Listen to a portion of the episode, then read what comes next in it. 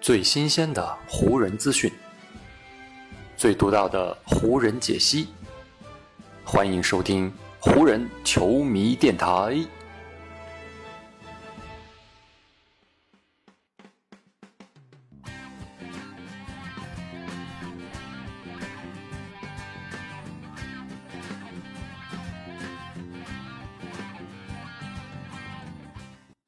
北京时间三月二十四日，欢迎大家收听今天的湖人总湖人球迷电台。我是刚刚看完湖人客场惨败给鹈鹕，内心情绪比较复杂的戴伯乐。感谢收听今天的电台啊！现在大家听到的背景音乐呢，名字叫做《The Sun Can Come Out》，直译过来的话就是太阳终会升起。对于詹姆斯受伤之后，如今正在遭遇三连败的湖人来说啊，我想这首曲子和这个名字是再合适不过了。考虑到湖人队在未来还有一段比较严酷的赛程啊，所以咱们就今天把这首曲子送给湖人，祝福他们能够早日全员摆脱伤病，迎来胜利的阳光。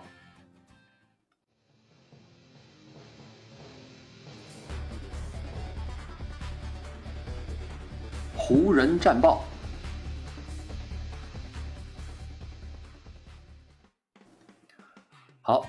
今天的电台一开始呢，咱们还是照例先来回顾一下比赛的情况。呃，与鹈鹕比赛的这一战是湖人本赛季第四十四场常规赛的比赛。在这场比赛之前呢，湖人已经先后输给了老鹰和太阳，而鹈鹕队倒是在前一场比赛刚刚客场击败了掘金这个实力相当不错的对手。这也显示出鹈鹕最近非常不错的状态和他们正在日益上升的实力啊。加上湖人这边戴维斯和詹姆斯两大主力依旧继续休战啊，湖人队在赛前就普遍不被看好。不过呢，在这场比赛的开局阶段，湖人还是展现出一定的实力，特别是在第一节末段，湖人一度打了鹈鹕一个十四比四的小进攻高潮，建立起五分的领先优势。不过呢，到了比赛第二节，鹈鹕马上反打了湖人一波十五比二，一度将分差最多拉开到了十七分。在这段时间里，湖人就将英格拉姆五投三中，一个人就得到了九分，是鹈鹕能够拉开比分的头号功臣。而湖人这边由于失去了两个最重要的进攻武器啊，进攻端根本无法组织起有效的攻势。整个第三节，湖人在进攻端唯一的亮点就是三分线外四投三中的库兹马。这场比赛呢，库兹马在第三节一节比赛就得到了十一分。不过呢，在库兹马表现非常好的同时，场地另外一边已经打疯了的英格拉姆。在第三节单节就得到了十七分，英格拉姆也带领鹈鹕队在第三节末打出了一波十四比零的攻势啊，将比分的分差直接拉开到了三十分，让整个的第四节比赛都变成了垃圾时间。总结这场比赛呢，我觉得湖人输的应该是心服口服的，在没有了队内两大球星之后啊，湖人目前的水平也就是西部倒数第五名的这个状态。对此呢，咱们湖人球迷也要有一个清醒的认识啊！我也看到了很多人在举反例啊，说七六人队那边没有了恩比德，篮网更是没有杜兰特和欧文两大球星，还能依旧取得连胜。嗯，但是呢，我觉得湖人的情况跟这两支球队还是有一定的区别的。首先，七六人虽然没有了恩比德，但是外线的组织核心西蒙斯还在，而篮网失去了两位巨头，但同时还有第三巨头哈登。这两支球队最重要的进攻组织点依旧还在。这也是他们跟湖人目前本质上最大的差别。所以呢，咱们下面就从湖人队自身的特点来入手啊，重点聊一聊未来的一段时间湖人应该到底怎么办这个话题。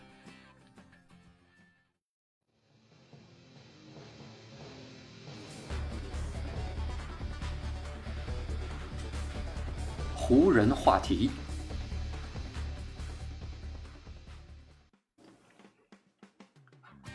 我们都知道啊，湖人是围绕着詹姆斯和戴维斯这对双核心建立起来的一支双核的队伍。两位球星在湖人上赛季夺冠的道路上就显示出超凡的能力，也合力帮助球队拿到了最终的冠军。综合最近几年的情况来看啊，湖人队不管离开了哪一位球星，肯定都是无法取得最终的成功。不过呢，以我个人的观点来看啊，詹美组合虽然在重要程度上可以说是不相上下，但是在队内扮演的角色上还是有不小的差别的。戴维斯在湖人队呢，更像是一位冲在进攻第一线的大将，是球队的攻城锤，可以决定球队的上限在哪里。而詹姆斯呢，则是运筹帷幄的一位总指挥，是湖人的发动机，可以决定湖人的下限。嗯，如果没有了攻城锤的话，湖人注定无法冲击更高的目标。但是在这种情况下呢，詹姆斯还是可以靠自己的组织能力把湖人队其他的武器串联起来，让很多角色球员都有不错的表现和发挥。但是如果詹姆斯这个发动机熄火了，那湖人其他球员一下子就会变成散兵游泳了。就比如湖人与老鹰的那场比赛，詹姆斯在那场比赛的第二节初受伤，还有之后詹姆斯休战的湖人与太阳队的那场比赛，这两场比赛湖人队在进攻端。都分别只得到了九十四分，进攻火力之差真的是肉眼可见。而跟鹈鹕这场比赛呢，湖人虽然得到了一百一十一分，但这也是建立在鹈鹕防守比较差，同时第四节变成垃圾时间的这个基础上。我们在了解了湖人这两位球星各自的特点之后呢，接下来就来聊聊湖人如何应对未来这段时间的比赛。我个人的观点是，目前湖人有且只有一条路可以走，那就是一个字：等。这个等呢，就是要等待戴维斯和詹姆斯伤愈归队。除此之外呢，任何其他的行动都无法从根本上扭转湖人队如今面临的问题。其实湖人队最近也是传出了一些交易流言啊，比如最新鲜的两条。首先一条是围绕着德拉蒙德展开的，这位目前还在骑士队的中锋，早在一月份就已经表示不会再代表球队上场比赛了。骑士虽然说很想交易他，但过高的合同让德拉蒙德一直是无人问津。很多球队，包括湖人在内，都在等着骑士将德拉蒙德的合同买断，然后再签下他。而就在最近呢，德拉蒙德也是在社交媒体上关注了一大票湖人的球员，同时还关注了湖人的官方账号。这个举动被视为德拉蒙德将要跟湖人签约而释放出来的信号。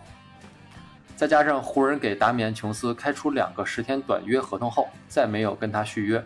这似乎也从侧面说明。湖人找到了内线新的选择，因此就放弃了琼斯。从上面这几条消息结合来看呢，我认为德拉蒙德加盟湖人的希望还是很大的。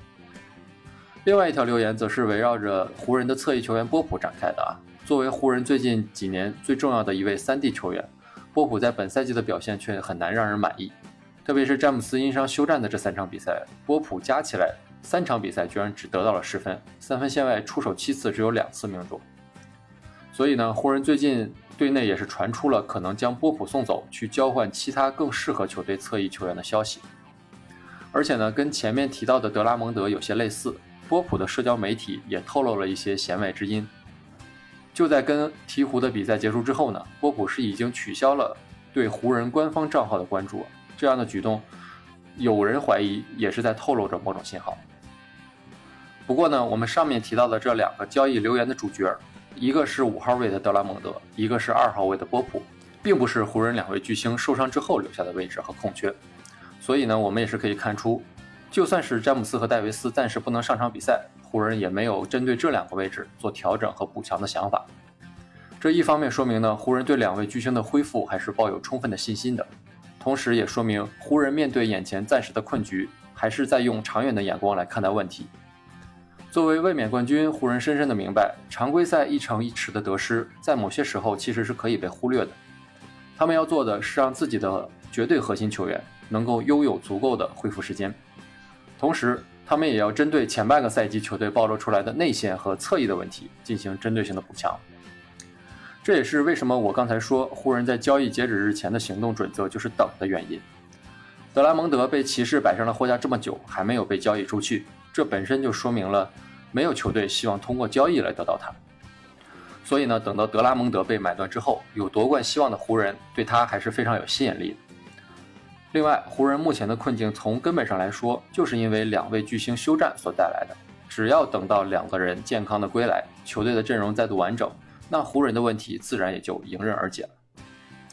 本赛季呢，赛季中期交易截止日是美国时间三月二十五号，也就是我们二十六日的中午。所以未来的这两天时间里，就让我们一起跟湖人耐心的等待吧。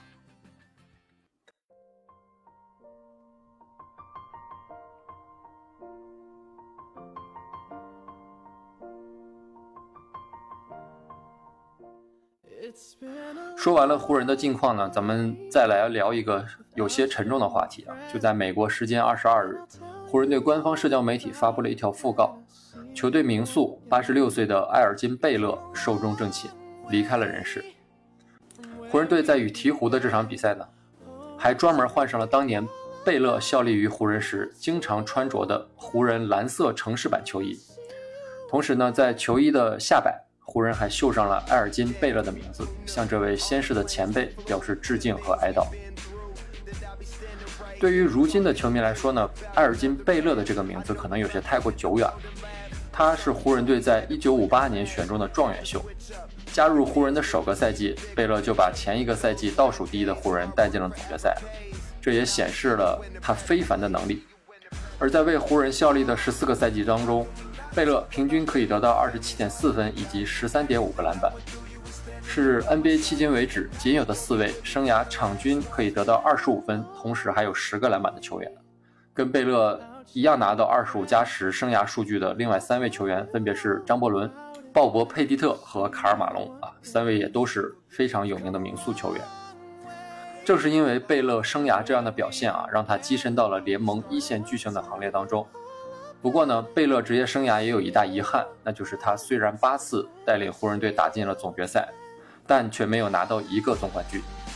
后来在一九七零年啊，贝勒遭遇了跟腱撕裂的重伤，导致他休养了整整一个赛季。后来在一九七一年复出之后呢，贝勒打了仅仅九场比赛，就又遭遇了膝盖旧伤的复发。身心俱疲的贝勒呢，不得不选择就此退役。结果就在贝勒退役的那个赛季，湖人不仅打出了时至今日还无人可破的三十三连胜纪录，更是拿到了当年的 NBA 总冠军。由于贝勒在一九七一到七二赛季还是打了九场比赛啊，所以湖人在总决赛结束之后给贝勒颁发了总冠军戒指。只不过呢，在这位球星的心里，未能随队一起站在最高的领奖台上，也成为他职业生涯永远的遗憾。不过，冠军并非是衡量一位球员唯一的标准啊！就算是没有冠军，贝勒的篮球生涯也一样非常伟大。他曾经单场拿过七十一分，还用自己的表现打破过种族歧视的壁垒。结束了自己的球员时代之后呢，他也做过教练，还做过球员经理。二零零六年在快船任职期间，还拿到过最佳总经理的奖项。所有的这些都让贝勒的篮球生涯和人生更加丰满，也让他更值得被我们记住与怀念。好了，以上就是本期湖人球迷电台的全部内容了。非常感谢可以听到最后的你，也感谢你今天的时间。如果你觉得我的节目做得还不错，就请你关注和订阅我的频道吧。也欢迎你通过留言或者是私信的方式与我交流和沟通。那就让我们在下一场湖人的比赛，下一次湖人球迷电台再见吧，拜拜。